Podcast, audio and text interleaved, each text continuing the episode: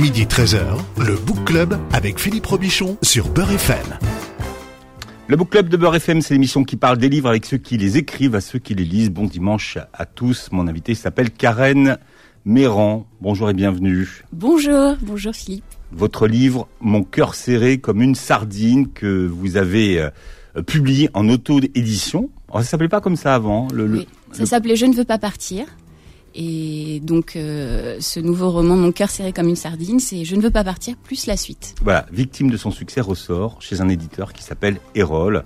Euh, c'est le genre d'histoire littéraire que j'aime bien. J'aime bien l'histoire de votre livre et j'aime bien comment ça se passe finalement. Vous avez été repéré Comment ça se passe Alors en fait, j'ai auto-publié euh, donc la première partie de ce roman euh, donc sur Amazon et j'ai gagné un prix, euh, le prix du jury des plumes francophones.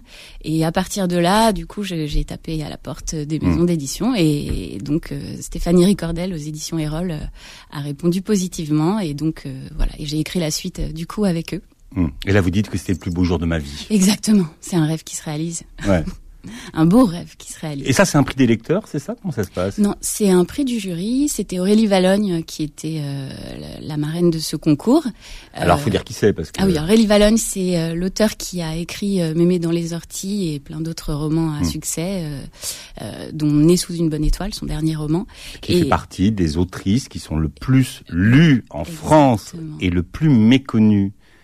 Aujourd'hui, les autrices, les femmes qui vendent le plus de livres mm. en France, on les connaît pas. On connaît Amélie Nothomb, enfin on connaît mm. plein d'autres. Mais celles qui vendent vraiment des centaines de milliers de livres, voire même des millions, elles sont inconnues des médias, euh, mais pas des lecteurs en fait. Exactement. Virginie Grimaldi aussi euh, fait partie des auteurs, euh, auteurs eux, les plus lus et que j'apprécie aussi beaucoup. Elle a un peu une histoire. Et elles ont, elles ont d'ailleurs des histoires similaires à la vôtre. Hein, Exactement. Aurélie Valogne, c'est aussi auto-édité. Euh, d'ailleurs, j'avais auto-édité un premier roman qui s'appelait Il était une fois dans le métro, en même temps que Mémé dans les orties. Donc c'est marrant. On s'est retrouvés à ce concours. Euh, c'était voilà, c'était c'était assez marrant. Voilà, vous vous écrivez, vous auto-éditez. Ouais. Vous avez du succès.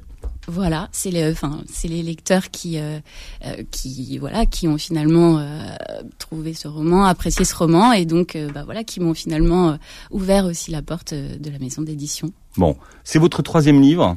Oui, c'est mon troisième roman.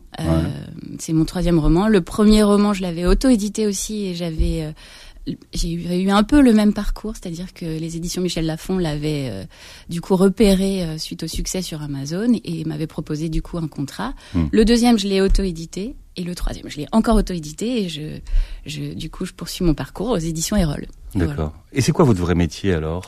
Alors, je travaille euh, dans un grand groupe cosmétique et je suis en charge de l'expérience client dans, dans les magasins.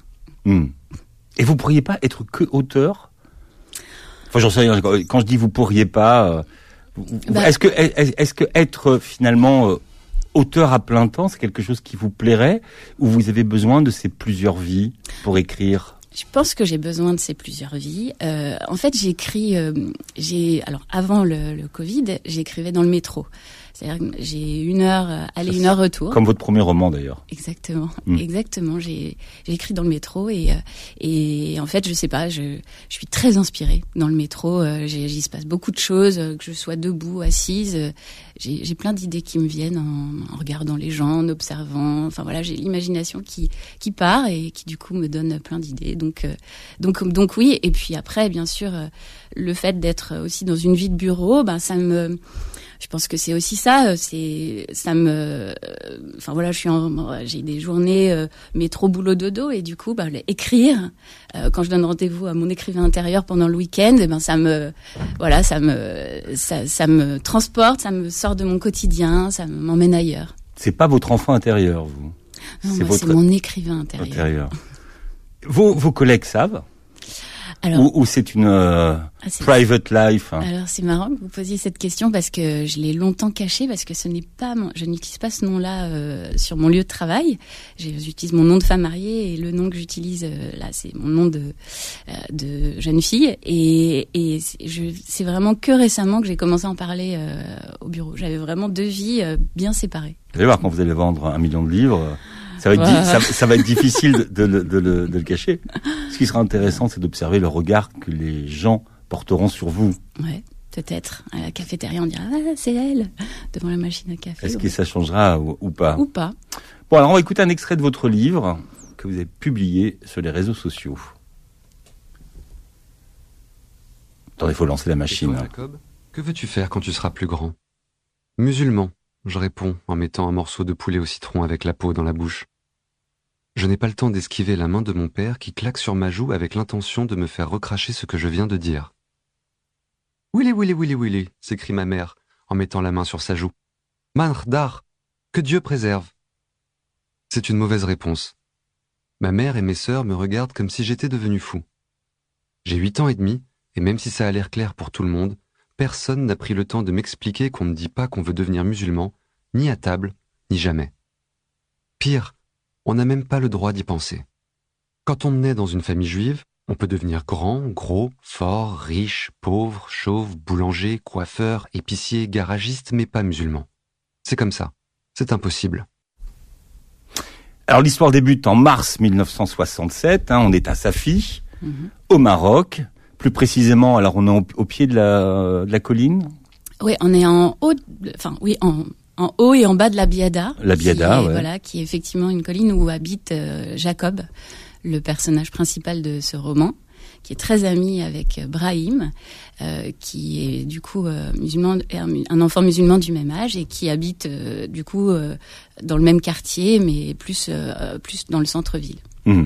Ils ont 8 ans et demi tous les, tous, tous les deux et, il répond tout à fait sérieusement hein, quand, on lui demande ce qu'il veut faire plus tard. Il dit vraiment je, veux être musulman. Mmh. Oui, parce que c'est c'est voilà c'est toute euh, la naïveté d'un enfant à qui, euh, enfin, on n'explique pas et qui n'est pas chargé euh, négativement de, de, tout ce que les adultes peuvent penser ou voilà ou peuvent peuvent percevoir. Et donc, et donc pour lui, voilà, son meilleur ami, c'est Brahim, et il a envie d'être d'être comme lui. Mmh. Ça fait une semaine hein, qu'il a envie d'être musulman finalement à ce moment-là. Et quand il demande à Brahim si lui veut être juif, qu'est-ce qu'il lui répond Brahim? Il lui dit qu'il s'est jamais posé la question. Euh, voilà, enfin, il, euh, il, euh, en fait, les enfants. Euh, j'ai voulu raconter cette histoire à travers les yeux d'un enfant justement pour avoir un peu un regard un peu naïf, pour mettre un peu les pieds dans le plat mmh. sur sur des questions que voilà, enfin que, que, des enfants peuvent se poser. moi, je sais que mon, mon fils m'a souvent posé la question de savoir mais qu'est-ce que c'est être juif? C'est tellement euh, compliqué à expliquer. Alors je dis, j'ai Pourquoi c'est compliqué? Bah, c'est compliqué à expliquer euh, parce que c'est hum, c'est euh, c'est c'est vrai que c'est. c'est pas les adultes qui compliquent les réponses? Peut-être, peut-être. Parce que pour les, pour lui, pour pour les enfants, en fait, c'est super simple. Exactement. En tout cas, j'avais envie que la réponse soit très simple, et c'est pour ça que la question, la grande question que je me suis posée à travers ce roman, c'était vraiment de savoir est-ce que les juifs et les musulmans s'entendaient bien euh, à cette époque. Euh, au Maroc. Au Maroc, hmm. au Maroc, effectivement. Hmm. Et, euh, et j'avais envie que la réponse soit simple. Et donc, donc voilà. Donc j'ai hmm. fait parler des enfants parce qu'en fait, bah, quand on prend des enfants qui ne sont pas chargés négativement, en fait, la réponse est simple. Ils jouent ensemble, ils s'amusent, ils rigolent, ils partagent plein de choses. Ils en ont rien à faire de l'actualité, ils en ont rien à faire d'un conflit qui se passe à des milliers de kilomètres. Et du coup, bah c'est beau. Ouais. Enfin, vous voulez une réponse simple euh, un moment de l'histoire qui n'est pas simple, puisqu'on est à quelques jours de la, de la guerre des six jours. Donc c'était quand même pas le moment le plus simple de l'histoire.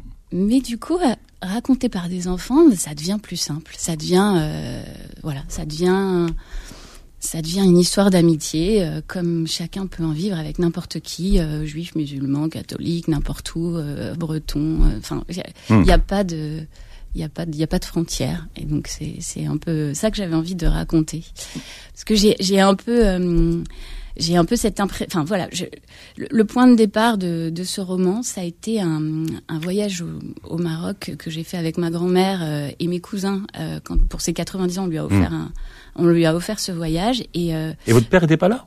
Mon père était pas là. Non, mon père persuadé que que c'est sa vie que j'ai ben oui non mais c'est Non mais c'est ça qui est intéressant, c'est ça qui est drôle. Ah, vous l'avez vu. Ouais. Oui, non mais c'est ça. Mon, mon père et euh, mon père et ah, pas seulement mon père. C'est ça qui est marrant, c'est que j'avais quand j'ai auto-publié la première partie, j'ai reçu beaucoup de messages de juifs marocains qui disent mais tu as écrit ma vie.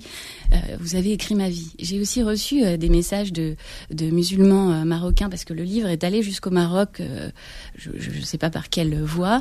Bah, Aujourd'hui, quand vous êtes euh, digitalisé, ça Oui, va, c'est ça vrai, va partout dans le monde. ça Là, je veux dire. Effectivement. Et j'ai reçu des messages euh, hyper touchants de, bah, notamment de Marocains qui avaient vécu à sa fille, euh, qui ont du coup beaucoup apprécié le roman aussi et qui, euh, et qui, voilà, qui, euh, qui les a beaucoup émus. Enfin, ce roman les a beaucoup émus. Ça leur a rappelé vraiment de bons souvenirs. Donc, euh, donc voilà. Enfin, ça, ça, ça, ça- je- quand je reçois, enfin, quand je reçois ce genre de message, ça me, ça me bouleverse.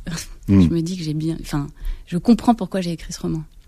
Des Marocains de sa fille quand même. hein. Oui, Marocain de sa fille. Après, il y a des moments où on dit tiens, elle écrit sur notre ville, sur notre quartier, sur ce qu'on Ouais. avait vu, donc les gens se, réa- se réa- se réapproprient les choses. C'est vrai, c'est vrai. Non, en plus, sa fille, euh, je suis pas sûre que beaucoup de gens connaissent cette ville. Peut-être pour ça que ça a touché tellement de gens. C'est vrai. tous ceux qui sont passés, euh, qui se sont reconnus. Euh, Brahim et, et- et Jacob ne parlent pas forcément la même langue, et pourtant Mm. ils, euh, ils se comprennent très bien. Euh, c'est deux milieux quand même différents aussi. Oui. Jacob, c'est quel milieu Alors des- Jacob, Pas des bourgeois, mais quand même ils sont... voilà, c'est quand même Mm. une famille qui a qui a qui a qui a des moyens, enfin dont le père euh, travaille dans les céréales. Enfin le le oui le père euh, de Jacob travaille dans dans les céréales, la mère ne travaille pas. Euh, et le père de Brahim est, est potier. Et la mère ne travaille pas non plus. Euh, mais Brahim est issu d'un milieu un peu plus populaire. Euh, des artisans peut-être Des artisans, Ouais. exactement. Euh, Brahim ne va pas à l'école euh, et Jacob va à l'école euh, à la- à l'Alliance. Euh, voilà. Et L'Alliance française. à l'Alliance française Ouais. et l'Alliance israélite française. Mais effectivement, Ouais. quand on, quand on, enfin voilà, il se retrouve après l'école tous les jours. Et donc ça, enfin voilà, c'est à ce moment-là qu'il joue euh, pendant les vacances aussi. Ils partagent vraiment beaucoup de moments, même s'ils sont pas ensemble en classe. Donc ce sont des juifs euh, séfarades. Hein. Oui. Euh, il s'interroge lui aussi euh, sur ce que ses parents pensent des musulmans. Mhm. Effectivement, Jacob. il pose des questions et personne ne lui répond. Et c'est pas simple. Hein. Non, Non. Même si parfois la mère, elle a des choses qui lui échappent, finalement, il y a beaucoup de respect, hein, euh, mais euh, mais il n'y a pas de réponse. Non, il y a beaucoup de, il y a beaucoup de non-dits, encore plus euh, euh, peut-être dans cette famille où vraiment les enfants sont trop petits pour comprendre. C'est ce qu'on lui répète tout le temps, et ça, Ouais. ça c'est une c'est une réponse qu'il n'aime pas beaucoup, Jacob. Ouais. Ça l'énerve beaucoup. Euh, ça l'énerve beaucoup et du coup, euh, du coup, il fait beaucoup de gaffes. Du coup, ça, ça l'emmène, euh, ça, lui, ça le fait imaginer des choses euh, et du coup, bah voilà, il comprend un peu de travers. Il comprend Mm. un peu comme un enfant. Mais mais en, en fait, c'est quand même une époque où on ne dit pas tout aux enfants On non dit plus. pas tout aux enfants, Hein, je effectivement. pense qu'il y a quand même une grande différence entre ce que les parents se disent entre eux. Mm. Il n'y a pas les, il a pas la télévision, il n'y a pas les réseaux sociaux. En fait, voilà, Mm, mm. Les enfants sont sont laissés à hauteur d'enfants. Exactement. On leur dit rien. On leur demande d'aller dans la chambre quand on parle des discussions d'adultes. On veut pas les inquiéter. On parle pas des problèmes. Mais les enfants sentent tout. Ils savent, euh, ils perçoivent beaucoup de choses et et, et du coup ils s'imaginent des choses. Et c'est vraiment cette perception que j'ai voulu retranscrire dans ce roman. Tu es trop petit pour comprendre. Voilà, c'est une phrase que tout le monde a entendue au moins une fois dans Mm. sa vie. On va feuilleter votre livre ce matin jusqu'à 13h. Mon cœur serré comme une sardine aux éditions Erol et vous êtes avec nous jusqu'à 13h. Le Book Club revient dans un instant. Midi 13h, le Book Club avec Philippe Robichon sur Beurre FM. Et c'est Karen Méran qui est notre invitée aujourd'hui à l'occasion de la publication chez, de, chez Erol Édition de Mon cœur serré comme une sardine. Comment votre livre s'appelait-il quand il était auto- auto-édité? Je ne veux pas partir. Voilà. Et donc maintenant il s'appelle Mon cœur serré comme une sardine euh, en hommage aux sardines de sa fille. Parce fille- qu'il y en a partout des sardines et, ça le sent. Oui, Ça sent la sardine. C'est la fille. Madeleine de Proust de, de Jacob. C'est Ouais. vraiment, euh, c'est vraiment ce qui, euh, l'odeur qui est associée à la ville de son enfance qu'il aime tant. C'est une industrie d'ailleurs la sardine euh, à, À sa, sa fille. fille. Donc, et c'est Jacob qui veut pas quitter sa fille, hein, parce que Mm. euh, dans ces années 67, on explique aussi qu'il y a beaucoup de, de juifs qui ont quitté le Maroc, même s'ils avaient, et on le comprend dans votre livre, ça c'est la grande histoire, commencé à quitter le Maroc un peu avant. Avant. Ouais. Effectivement, il y a, euh, il y a donc euh, dans les années 50, au moment de l'indépendance du, du Maroc, il y a à peu près 230 000 juifs, juifs au Maroc. C'est la plus grosse communauté euh, euh d'Afrique du Nord. Et, euh, et c'est vrai qu'au voilà, au cours des années 60, euh, le, il y a une islamisation du, du pays. même si le roi Mohamed V et son fils Hassan II vraiment protègent les juifs, voilà, les journaux véhiculent parfois des messages voilà, qui plutôt antisémites qui font que les juifs commencent à avoir peur. Euh, et puis c'est un peu euh, comme une, espèce de psychose qui commence à s'installer un peu dans la communauté et qui est complètement exacerbée avec la guerre des avec la guerre des six hmm. jours et qui du coup déclenche beaucoup de départs. Ils, ils ont peur. C'est vraiment la peur. Alors qu'en en vrai, il y a vraiment il n'y a pas eu de mauvais traitements, il n'y a pas eu d'expulsions, il n'y a pas eu de meurtre, il n'y a pas eu, hmm. il y, a, rien eu. Il y a, vraiment eu un sentiment d'insécurité grandissant qui a fait que euh, les Juifs ont préféré partir. Et, on voit un, soir des, policiers qui débarquent dans la famille de, Jacob, des policiers qui ont eu vent du projet de départ du, Maroc de la famille. Pourquoi c'était interdit de, de de quitter le de quitter le Maroc Il y avait. C'était très compliqué d'avoir un passeport. Euh, c'était très compliqué d'avoir un passeport parce que le, voilà et c'était interdit d'aller en Israël. Et donc ça faisait que effectivement euh, les autorités euh, voilà, faisait attention à ne pas, euh, enfin, enfin, surveiller entre guillemets les départs euh, pour s'assurer que les Juifs ne partaient pas vers Israël. donc voilà. Mais c'était aussi très compliqué d'avoir un d'avoir un passeport parce que voilà, enfin, le Maroc voulait garder voulait garder les Juifs officiellement. Mhm. Alors, il y a un personnage hein, qui est Simone, une des sœurs de, de Jacob. Alors, elle, elle travaille pour une organisation Mhm. la Miss Guérette. Miss, Guérette. Miss Guérette, qui elle a vraiment existé. Exactement, qui est très très peu connue. Alors pour être franche, moi je, moi je la connaissais pas cette cette eh ben, organisation. Moi non plus. on, on, parlait d'exfiltration donc des Juifs vers Israël. Exactement. Et donc, quel était le rôle de cette organisation? En fait, elle, euh, elle organisait le parcours euh, de ces familles, euh, donc en les faisant sortir du Maroc, en les faisant passer par euh, la France et ensuite en les envoyant vers vers Israël. C'était un, voilà, c'était c'était toute une organisation, bien sûr, en lien avec avec Israël hmm. et qui permettait du coup à des familles qui avaient décidé d'aller d'aller en Israël. C'était surtout les les Juifs marocains qui étaient peu aisés qui prenaient la décision d'aller en Israël. Euh, les Juifs euh, un, peu plus euh, aisés avaient, sont plus partis vers le Canada et la France. Mmh qui était un, des projets de la famille de, des, enfin, des oncles de la famille de. Et puis surtout, enfin, ce que ma famille et beaucoup de juifs marocains qui ont atterri en France m'ont raconté, c'est qu'ils se sentaient quand même aussi français. Euh, ils étudiaient le français, enfin, ils étudiaient l'histoire de France, donc euh, euh, ils, la culture en française était vraiment euh, aussi ancrée en eux. Donc, donc, enfin, quand mes parents sont partis, ils sont allés faire leurs études en France. Hmm. Euh, donc, euh, donc, enfin, c'était prévu. Euh, mes grands-parents ont rejoint par la suite, mais c'est vrai que la France, enfin, ils avaient une culture française puisque le Maroc était sous protectorat français. Alors, ce personnage de, de Simone qui rejoint la, la Miss Guérette sans l'avis, bien sûr, de, de, de, ses parents, hmm. personne ne le sait dans la, dans la famille. Peut-être une, une vieille cousine ou une vieille tante qui le sait, mais qui, vous a inspiré ce, personnage?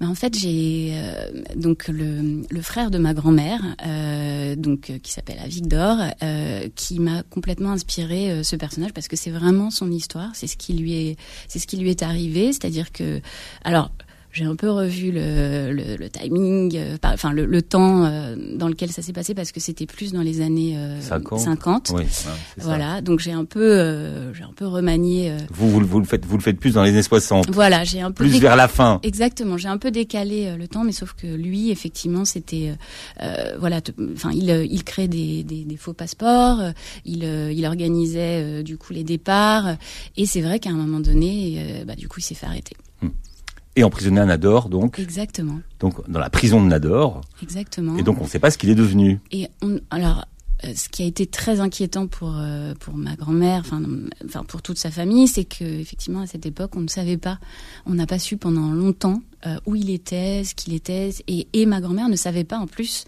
qu'il appartenait euh, euh, à, cette, à, la Miss Guérette. Donc, oui, qui était une organisation secrète. Hein. Exactement, et qui et du coup, c'est vrai que on, s'imaginait, enfin, elle s'imaginait beaucoup de choses. Enfin, il y a eu beaucoup, beaucoup de de peur, et finalement, quand ils ont su effectivement que qu'il était Anador, après, enfin voilà, la, la, la, situation, ils ont réussi à, à, le faire sortir, et pour le coup, il a dû quitter le Maroc. Hmm.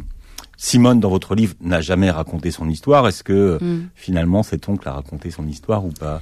Est-ce qu'un est jour vous avez euh, réussi à savoir quelle était la nature de son engagement, quel était son rôle vraiment dans l'organisation et, mm. et qu'est-ce qui lui est vraiment arrivé quand il a été euh, quand il a été incarcéré?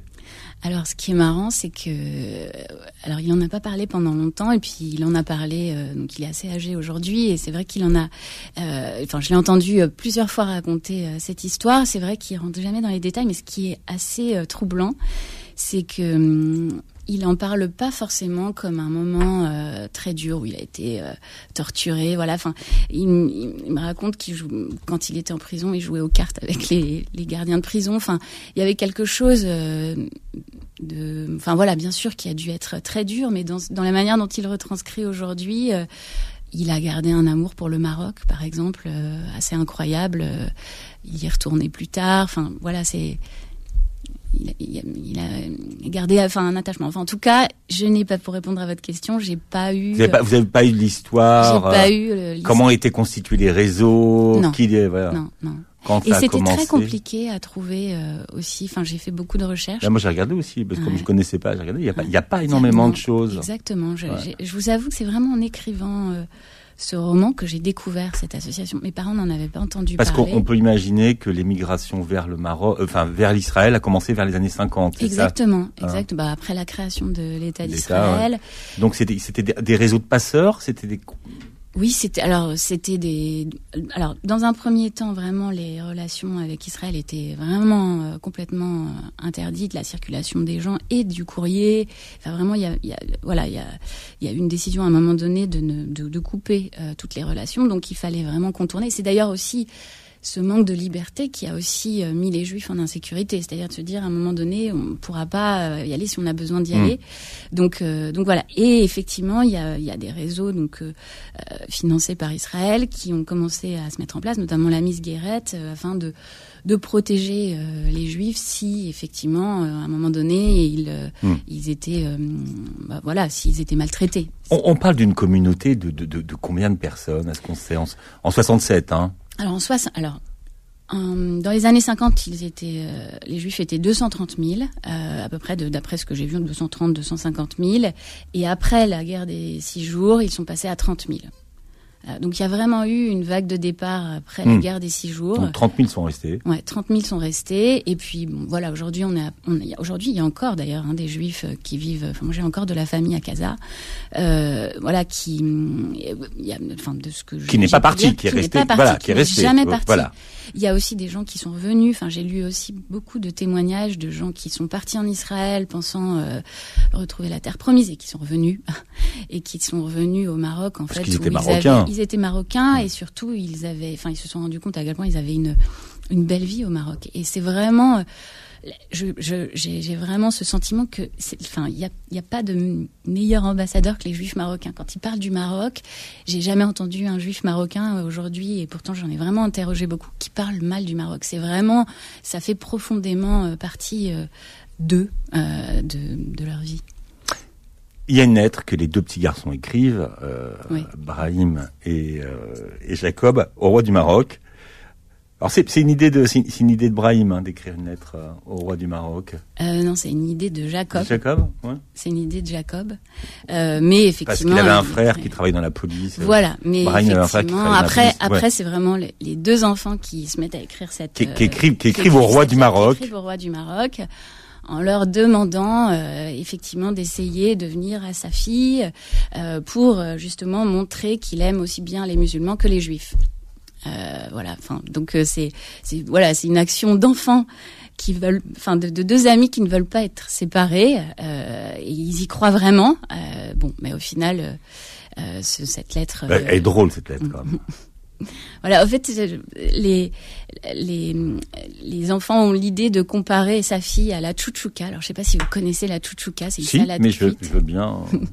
c'est une salade cuite faite de, de poivrons euh, rouges, de poivrons euh, verts, euh, de, de tomates, d'oignons. Enfin voilà, il y a plein d'ingrédients. C'est vraiment très ça pourrait savoureux. ressembler à une ratatouille. Mais Voilà, euh, exactement. Ça pourrait bon. ressembler à une ratatouille, mais c'est- froid et c'est une entrée. Enfin voilà, c'est absolument délicieux. Donc, euh, on la mange, je pense aussi bien chez les juifs marocains que chez les que chez les musulmans marocains. Et, et on la même mange d'ailleurs ailleurs. au Maghreb. Mais oui, mais la oui. chouchouka, j'ai envie de vous oui. dire, la chouchouka, vous savez, c'est c'est transversal au Maghreb. Elle, C'est vrai. elle est plus ou moins épicée, mais euh, elle est transversale. Après, il y a des variantes. Mais... C'est vrai. Et vous, Et vous donc, avez les une deux variante. de- enfants- vous avez une variante de chouchouka qu'on bah alors, La chouchouka de votre enfance. je fais une spéciale dédicace à la chouchouka de ma belle-mère. Denise, qui est pour moi la meilleure euh, au monde, vraiment. Elle, euh, elle, est, elle, est, elle est extraordinaire. Je, si on n'était pas en situation de crise, j'avais prévu de vous amener, euh, de vous amener à manger. J'avais vraiment très mais envie. êtes de- terrible. Ne me non, c'est- et- on, ne fait- plaisante pas avec, tu- avec la Ah. C'est- Non, c'est- Je, je, je- vraiment, je, allez, je fais une promesse Oui, devant- venez, devant ouais. les auditeurs. avec des sardines. De vous... Alors, les sardines, non, parce que c'est un peu dur de faire venir des sardines du... de sa fille. Mais en revanche, j'ai plein d'autres choses à vous faire goûter. Et alors, je vous proposerais même de faire un blind test entre, euh, par exemple, euh, des plats préparés par ma belle-mère et des plats préparés par un Marocain, euh, au hasard. Et je vous défie de trouver une différence. Mais la cuisine séfarade, c'est la même que. C'est exactement la même. exactement la même. C'est Enfin, exactement attends, la là, même. on est en train de parler de détails. De- de- Ouais, mais c'est un détail important. On a tellement de points en commun. On oublie, en fait. On oublie. On oublie qu'on a des points en commun. Mais c'est le sujet de votre livre. hein. C'est exactement ça. Quand, quand je dis que votre livre est un, est un pont, euh, voilà, c'est- le sujet. Exactement. En fait, euh, j'ai vraiment voulu remettre la lumière sur un moment de l'histoire où euh, les juifs et les musulmans cohabitaient. Et bon, voilà, euh, ils se sont séparés à un moment donné. Et aujourd'hui, euh, ils se ils se connaissent moins. Et on a plus tendance à rejeter les gens qu'on qu'on connaît moins. Et, et voilà donc euh, mais, mais pourtant on a on a vraiment vraiment beaucoup de points en commun. Euh, un aîné euh, dans un enfin nous aussi on fête le aîné c'est une fianç- c'est une fête de fiançailles chez les juifs. Et un aîné chez les musulmans mais c'est c'est c'est c'est fou. Si euh, je vous mets là-bas je vous dis pas ce qui est juif et qui est musulman encore une fois on est Hmm. tous en caftan il y a de la des, des darboukas il y a des youyous de partout c'est fou On Et, est- pour- et pourquoi on n'entend pas les gens qui disent que finalement il y a plus de points communs que de points euh, qui divisent? Parce qu'on on n'entend pas ce discours. Enfin, en tout cas, on l'entend pas assez. Eh ben, eh ben, c'est pour ça que j'ai écrit ce roman, c'est que pour moi, ça me manquait. Mm. J'avais envie de. On écrit le livre qui nous manque. Bah voilà, c'est, ça me manquait cette histoire d'amitié. euh, Ça, c'est de vous. Ça, on écrit le livre qui nous manque. Ouais. Bah, Alors, je l'ai entendu de Eric Emmanuel Schmitt. Faut quand même que je lui rende ça. Je l'ai entendu ça et ça m'a tellement parlé en fait que. Il a tellement écrit de livres. Il y a beaucoup de choses qui lui manquaient, Eric et oui, Emmanuel. oui, c'est vrai, c'est vrai. Mais moi, c'est vraiment cette histoire d'amitié euh, entre euh, entre euh, un juif et un musulman. Karen Méran est l'invitée du Book Club. Votre livre s'appelle Mon cœur serré comme une sardine. Votre éditeur, c'est Erol, et vous êtes notre invité jusqu'à 13h. Le Book Club revient dans un instant. Midi 13h, le Book Club avec Philippe Robichon sur Beurre FM. Mon cœur serré comme une sardine, c'est le titre du troisième euh, roman de mon invité Karen Méran ce matin chez euh, Erol. Elle s'est mise à hauteur d'enfants, de, d'enfants de 8 ans et demi, pour comprendre euh, ce qui s'est passé au Maroc et le rapport qu'il y avait entre les juifs et les musulmans en 1967 au moment de la guerre des, des six jours. Alors, il y a beaucoup de sardines, hein, mais c'est vrai que la, la- la sardine, vous disiez, euh, vous disiez tout à l'heure, la sardine c'est l'emblème de sa fille. Et il y avait un proverbe qui disait quand il y en a sardina, il y en a pas comera. Mhm. Ça veut dire quoi ça? Euh, et quand il y en a Comera, il y en a pas Sardina. Voilà, il y avait euh, une espèce de une espèce de légende. Alors je sais pas si c'était une légende, enfin, en tout cas c'était un dicton qu'on disait avec un lien entre justement quand il y a des sardines dans la mer, les récoltes. euh, Enfin c'est plus un lien avec les récoltes. Les récoltes ne sont pas bonnes et inversement. Donc il y avait euh, voilà, enfin c'était et comme le père de Jacob travaille dans les céréales, donc euh, du coup c'est directement lié au pain. Donc euh, donc voilà, il y avait euh, il y avait ce lien avec, euh, avec- avec- la richesse de l'année à venir ou pas exactement La prospérité de l'année exactement qui était très lié du coup à la situation de de la famille de, de Jacob euh, puisque très lié à la météo quand il faisait très chaud du coup les récoltes séchaient et donc euh, ben, les- ça devenait compliqué pour eux et inversement quand la météo était bonne Vous faites partie de la génération qui n'a pas connu sa fille. Mhm. Hein, vous, vous êtes né en France. Vous avez connu ce qu'on appelle le Maroc importé en, en France, et vous faites partie de cette génération qui, à qui on a répété que les Juifs et les musulmans ne s'entendent pas. Et ça, c'est un discours que vous n'acceptez pas, en fait. Exactement. En fait, j'ai euh, j'ai grandi à Créteil. Euh, je, je, donc dans ma classe, euh, il y avait autant de musulmans, de catholiques, de que de juifs. Euh, alors bon, j'écoutais quand j'étais jeune, j'écoutais pas particulièrement euh, l'actualité et et pourtant, enfin voilà, j'entendais quand même qu'il y avait des tensions et pourtant je me suis toujours sentie euh, très proche euh, des, des, musulmans et notamment des musulmans marocains puisqu'il y en avait euh, à l'époque dans ma classe. Et j'avais euh, presque un, un, besoin de me rapprocher d'eux parce que je, je, me sentais vraiment proche d'eux. Donc bon enfin voilà.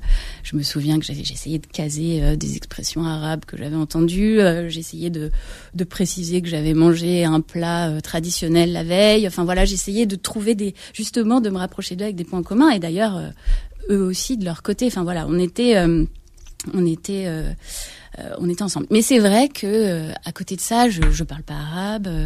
Je, je, Vos parents parlaient arabe. Mes, mes, parents parlent parlent arabe. Mmh. ma grand-mère surtout, mais ma mère effectivement, enfin, je, je, suis allée plusieurs fois au Maroc avec mes parents. ma mère quand vous la voyez, enfin je le raconte dans le dans le roman, mais c'est vrai quand vous la quand vous la voyez, elle est pas typée. Elle, est fière de ça. Ouais. Elle est, elle, ouais, elle, elle, est pas typée. Elle, elle est elle est psychologue, donc elle, elle parle très posément et et je me souviens être allée avec elle au souk euh, pour euh, voilà, enfin j'avais envie de m'acheter une théière et et là je l'ai entendue négocier en arabe. J'ai eu l'impression de redécouvrir, euh, de redécouvrir ma, ma mère, qui du coup s'est mis à rigoler avec le vendeur, et au final on a eu un prix un super bon prix, un prix comme si on était euh, des Marocains. Oui, et le, vendeur qui a dû dire, bah, tu, enfin, tu m'as pris pour une touriste, quoi. Exactement. Exactement. Donc elle, euh, elle, euh, enfin voilà, elle, lui a rappelé qu'elle venait d'ici et que du coup elle avait le droit aussi à un prix de marocain. Alors tout roman est un mélange de fiction et de réel. Donc l'histoire de, de Brahim et Jacob, c'est ça un petit peu. Donc quand vos pères, quand votre père dit, tu as raconté une partie de mon histoire, peut-être que c'est pas faux. Ah non, mais c'est même c'est même complètement vrai. En fait, euh, c'est vrai que, enfin, pourquoi pourquoi mon père dit ça, c'est parce qu'effectivement c'est le seul garçon euh, d'une famille de, de, de filles, euh, donc euh, où il a du coup trois sœurs, et, et donc c'était effectivement le, le, roi dans sa famille. donc donc voilà, donc c'est vrai que, mais après tous les événements que je raconte dans ce roman, c'est vrai que c'est quand même un mélange de de plusieurs témoignages, d'histoires que qu'on m'a racontées, que beaucoup d'histoires que ma grand-mère m'a racontées, mais aussi que des juifs marocains et aussi de musulmans marocains. Euh, donc c'est vrai que j'ai, étant euh, étant issu d'une famille juive marocaine, j'ai eu beaucoup euh, de témoignages de, juifs marocains, mais j'ai eu aussi l'occasion d'interroger des, musulmans marocains et notamment quand j'étais au Maroc, après d'interroger un peu des gens au hasard, voilà. Et, et, et c'est, enfin bon, bien sûr, ils n'allaient pas forcément me dire qu'ils, qu'ils n'aimaient pas les juifs, mais mais au contraire, moi, j'ai vraiment senti, euh, euh, quand, notamment quand j'étais au Maroc euh, et de la génération de mes parents, un, un, souvenir d'amitié, de, lien avec, avec les Juifs très fort, qu'ils qui n'ont pas oublié. Et, et, ces histoires d'amitié forte, comme c'est le cas entre Jacob et, Ibrahim, est-ce que c'était courant ou, ou pas? Mais c'était très courant. Euh, ça aussi, ça fait partie des. Quand j'ai autopublié la première partie de ce roman, euh, j'ai, enfin, j'ai eu euh, des témoignages, et notamment d'un, musulman marocain qui m'a raconté à quel point il était proche d'un ami juif, bon, qui était décédé depuis, mais, mais voilà. Mais effectivement, ces, ces histoires d'amitié, de gens qui euh, qui travaillaient ensemble, qui vivaient ensemble, qui s'apportaient euh, des gâteaux euh, pour leurs fêtes respectives, qui s'invitaient à boire le thé, qui voilà tout ça. J'ai l'impression qu'il n'y a pas une personne qui a vécu cette époque qui ne m'a pas raconté ce genre d'histoire. Et comment est-ce que vous avez travaillé pour restituer l'époque dans ce qui se passait? Historiquement en fait C'est vraiment un mélange de témoignages de gens donc leur perception, avec quand même beaucoup de recherches, euh, bon, d'articles. Aujourd'hui, on a la chance d'avoir Internet et du coup, enfin voilà, on a même, euh, enfin j'ai trouvé aussi, c'est avec ce roman que j'ai pu voir qu'on avait accès à toutes les archives de l'INA. Euh, qui m'ont beaucoup servi aussi parce que ça me permettait, ça m'a permis d'écouter les, les, les, spots radio de toute cette époque. Donc j'ai tout écouté tous les jours pour vraiment essayer de comprendre. Alors c'était la radio française bien sûr, hein, c'était pas la radio marocaine, mais c'était très intéressant. Ce qu'on disait du conflit, en fait. Ce qu'on disait du conflit en France, mais on, enfin, mais, mais, au Maroc, on avait aussi la radio française. Donc, euh, donc du coup, ça, ça, ça me permettait vraiment d'avoir euh, aussi cet euh, habillage hmm. historique, même si. D'ailleurs, ils lisent Le Monde, hein, enfin, vos, personnages, hein. ouais, exactement. qui arrivent de France. Oui, exactement. pour comme source d'information. Hmm. Vos parents se sont retrouvés, se sont retrouvés dans l'époque que vous décrivez. Est-ce que oui, alors euh, oui, euh, oui, c'est sûr. Bah, en plus, il y a beaucoup d'anecdotes euh, qui sont, enfin, qu'ils connaissent, qui, qui, étaient des choses qu'on raconte, enfin voilà, dont on rigole encore beaucoup, beaucoup aujourd'hui. Enfin, notamment les expressions que j'ai mis beaucoup d'expressions arabes dans dans ce roman, mais parce que voilà, si un jour vous venez dîner chez ma grand-mère, je, crois qu'il y, y, a un dictionnaire d'ailleurs à la fin du livre. Oui, j'ai mis un glossaire, un pour, glossaire remettre, hein, pour remettre. Alors c'est un glossaire phonétique parce que j'ai, en fait c'était très compliqué pour moi d'arriver à, à, trouver la retranscription en, en, français, enfin en écriture euh, française euh, de, de, toutes ces expressions. Il n'y avait pas qu'une façon. Donc voilà, je voulais juste préciser que hmm. peut-être euh, certains auditeurs trouveront qu'il y a des fautes, mais en fait c'est vraiment une retranscription phonétique de la manière dont donc c'est, c'est prononcé par euh, les juifs marocains. Et, au final, avec euh, votre, votre mini-enquête, est-ce que vous avez fini par comprendre pourquoi les juifs marocains ont quitté le Maroc en 67 Est-ce que vous arrivez à, donner une réponse? Ben, Je vous avoue encore aujourd'hui, je vous mentirais si je vous disais que c'est... J'ai compris. J'ai euh, tout compris. Je pense qu'il y a vraiment eu ce sentiment de, de peur. voilà, et la peur, ça s'explique pas. Et et voilà. Et, du coup, qui les a poussés à un moment donné à partir. Euh, mais encore une fois, moi, c'est vraiment ce qui m'a touchée, c'est que j'ai tellement entendu, euh, comment dire, des, des, des, tout le monde a eu une enfance. Mon père particulièrement, qui est un grand nostalgique, qui me parle du Maroc, il me dit on a eu une enfance exceptionnelle euh, là-bas. Enfin, euh, c'est voilà, il a, il, a, il à chaque fois qu'il rencontre des amis euh, juifs marocains, mais il, il partent en fou rire euh, euh, en se remémorant justement des, des, des, choses qu'ils ont pu vivre là-bas. Donc ils ont vraiment eu une enfance euh, incroyable là-bas. Mais, mais voilà, mais c'est... Encore une question, voilà. Mm. Bien, on va terminer avec Enrico Macias, J'ai quitté mon pays. Ah. Bon, parce que c'était les Juifs d'Algérie, mais également ça parlait à tout le monde, sa chanson. Merci d'avoir été avec nous. Merci beaucoup. merci. bon merci beaucoup, Philippe.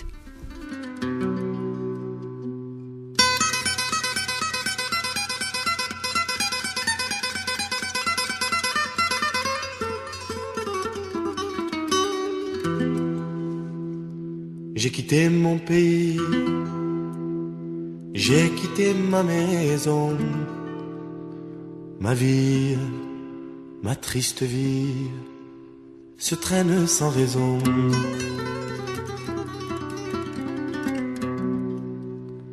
J'ai quitté mon soleil, j'ai quitté ma mer bleue, leurs souvenirs se réveillent bien après mon adieu. Soleil, soleil de mon pays perdu, des villes blanches que j'aimais, des filles que j'ai jadis connues. J'ai quitté une amie. Je vois encore ses yeux ses yeux mouillés de pluie, de la pluie de l'adieu. Je revois son sourire si près de mon visage. Il faisait resplendir les soirs de mon village mais du bord du bateau qui m'éloignait du quai. Une chaîne dans l'eau a claqué comme un fouet. J'ai longtemps regardé ses yeux bleus qui fuyaient La mer les a noyés dans le flot du regret.